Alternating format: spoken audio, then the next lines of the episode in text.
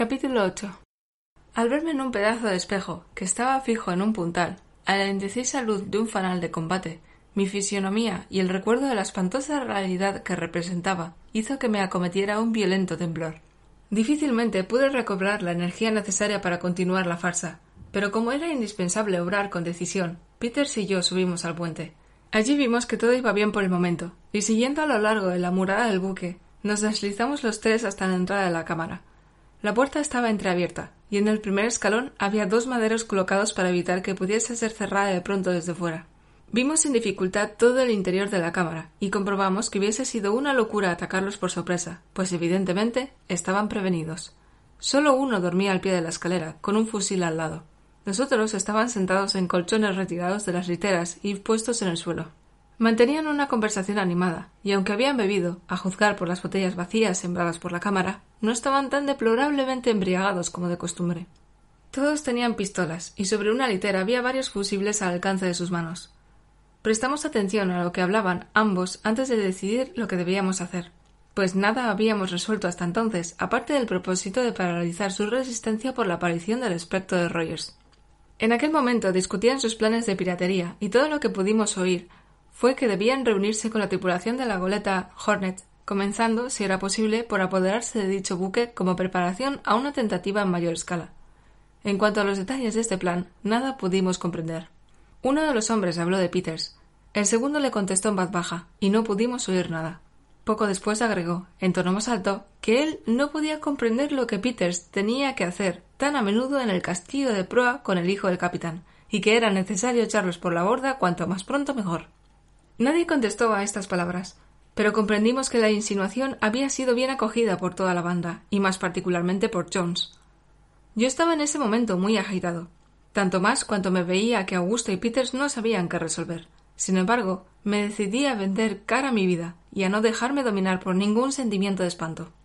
El ruido producido por los rugidos del viento y los golpes de mar que barrían la cubierta no me dejaban oír lo que se decía, excepto durante algunos instantes de calma. En uno de esos momentos oímos claramente cómo el segundo decía a uno de sus hombres que fuera a la proa y ordenara a esos perros que bajasen a la cámara, porque allí, al menos, los tendría bajo su vista y que no permitiría secretos a bordo del brick. Afortunadamente para nosotros, el movimiento del buque era tan vivo en aquel momento que la orden no pudo ser inmediatamente ejecutada. El cocinero se levantó de su colchón para ir a buscarnos, pero una terrible ráfaga que estuvo a punto de desapolarnos le hizo dar con la cabeza contra la puerta de un camarote, lo que aumentó el desorden. Afortunadamente, ninguno de nosotros cayó, y tuvimos tiempo de volver al castillo de proa y de improvisar apresuradamente un plan de acción antes de que llegara el mensajero. O mejor, antes de que asomara la cabeza, pues no subió hasta cubierta. Desde el punto en que se hallaba colocado no podía darse cuenta de la ausencia de Allen, y por consiguiente, creyéndolo allí, se puso a llamarlo con toda la fuerza de su voz y a repetirle las órdenes del segundo. Peter respondió gritando en el mismo tono y simulando la voz de Allen. Sí, sí, y el cocinero volvió a bajar inmediatamente, convencido de que a bordo no había ninguna novedad. Mis dos compañeros se dirigieron entonces apresuradamente a popa y bajaron a la cámara, procurando Peters cerrar la puerta de la misma manera en que la había encontrado. El segundo lo recibió con una cordialidad fingida y dijo a Augusto que habiéndose conducido bien en los últimos días, podía instalarse en el camarote y consolidándose en adelante como uno de ellos. Les llenó a medias un vaso de ron y les obligó a beber. Yo todo lo veía y escuchaba, pues había seguido a mis amigos hasta la cámara tan pronto como la puerta fue cerrada, y había tomado mi primer puesto de observación. Llevé conmigo los dos émbolos de la bomba, escondiendo uno junto a la escalera para tenerlo a mano en caso necesario. Procuré no perder ningún detalle de lo que pasaba abajo, y me esforcé en afirmar mi voluntad y mi valor para bajar a la cámara tan pronto como Peters hiciese la señal convenida. Este hizo recaer la conversación sobre uno de los episodios sangrientos de la revuelta, y gradualmente llevó a los tripulantes a hablar de mil supersticiones muy comunes entre los marineros. Yo no oía todo lo que se hablaba, pero veía perfectamente el efecto de la conversación en las fisionomías de los asistentes. El segundo estaba visiblemente agitado, y cuando, un momento después, uno de ellos habló del aspecto horrible del cadáver de Rogers, creí que iba a desvanecerse. Peters le preguntó entonces si no sería preferible echar el cadáver por la borda pues era, según él, cosa espantosa verlo zarandearse por los trancantiles. El miserable respiró entonces convulsivamente y miró a sus compañeros como si quiera suplicar a alguno de ellos que subiera a arrojar el muerto al mar, pero ninguno se movió, Era evidente que toda la banda se encontraba en el más alto grado de excitación nerviosa. Peters me hizo entonces la señal. Abrí inmediatamente la puerta y bajando sin pronunciar una sílaba, me planté en medio de la horda. El segundo se levantó del colchón en que estaba sentado y sin proferir una sílaba cayó de espaldas, exánime, sobre el pavimento. De los siete que quedaban, solo tres mostraron alguna presencia de espíritu. Los otros cuatro permanecieron sentados, como si los hubieran clavado en el suelo. Eran las más lamentables víctimas del horror y de la desesperación que mis ojos han contemplado.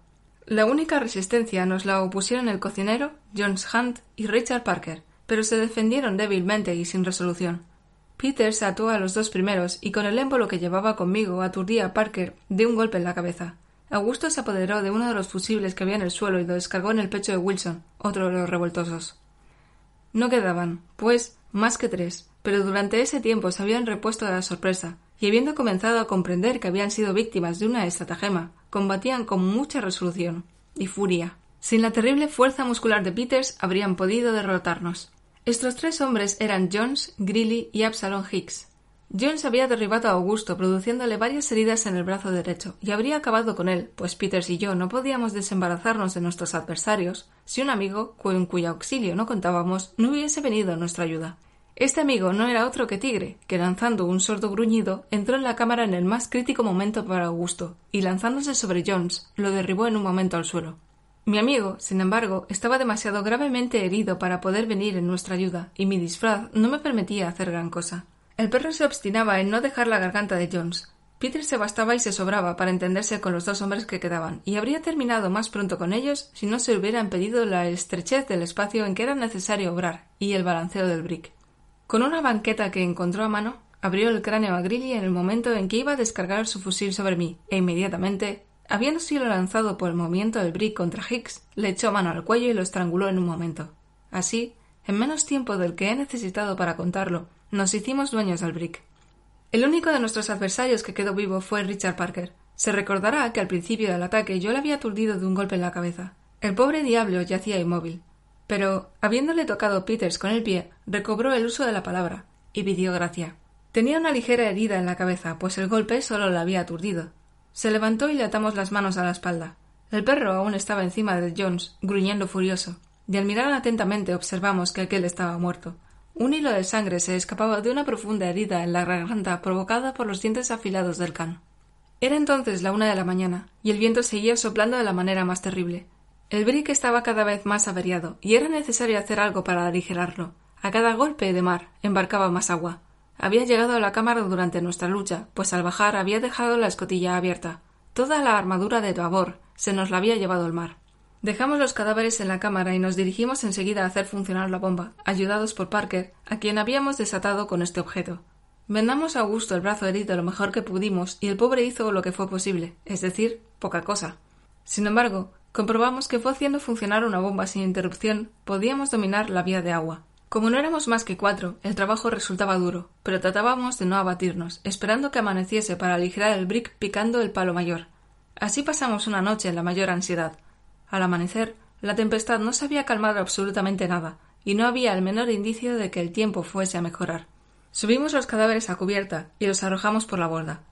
Habiendo encontrado Peters las hachas escondidas en el camarote, Atacamos al palo mayor, que cayó bien pronto al mar con todos sus aparejos. Esto aligeró el brick sin causar notables daños. Vimos entonces que el buque sufría menos, pero nuestra situación continuaba siendo muy precaria, a pesar de los grandes esfuerzos que realizábamos.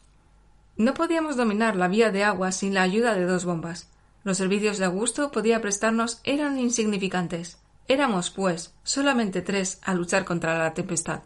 Para mayor desventura, una ola enorme hizo tomar al buque por avante, y antes de que pudiese recobrar su posición, otra ola le dio de lleno. Entonces se tumbó sobre un costado, corriéndose el lastre en masa. Por lo que se refiere a la carga, hacía rato que rodaba por la bodega. Hubo momentos en los que creíamos que naufragábamos. Sin embargo, el buque se adrizó un poco, pero el lastre continuaba a babor, y el brick navegaba tan tumbado a la banda que era inútil hacer funcionar las bombas aparte de que tampoco podíamos proseguir esta faena porque teníamos ya las manos llegadas. En contra de la opinión de Parker, empezábamos a picar el palo trinquete, lo que conseguimos no sin gran trabajo a causa de nuestra posición inclinada. Al caer el agua, arrastró consigo el bauprés y el brick quedó convertido en una boya. Hasta entonces podíamos alegrarnos de haber conservado nuestra chalupa, que no había sido arrancada por los golpes del mar.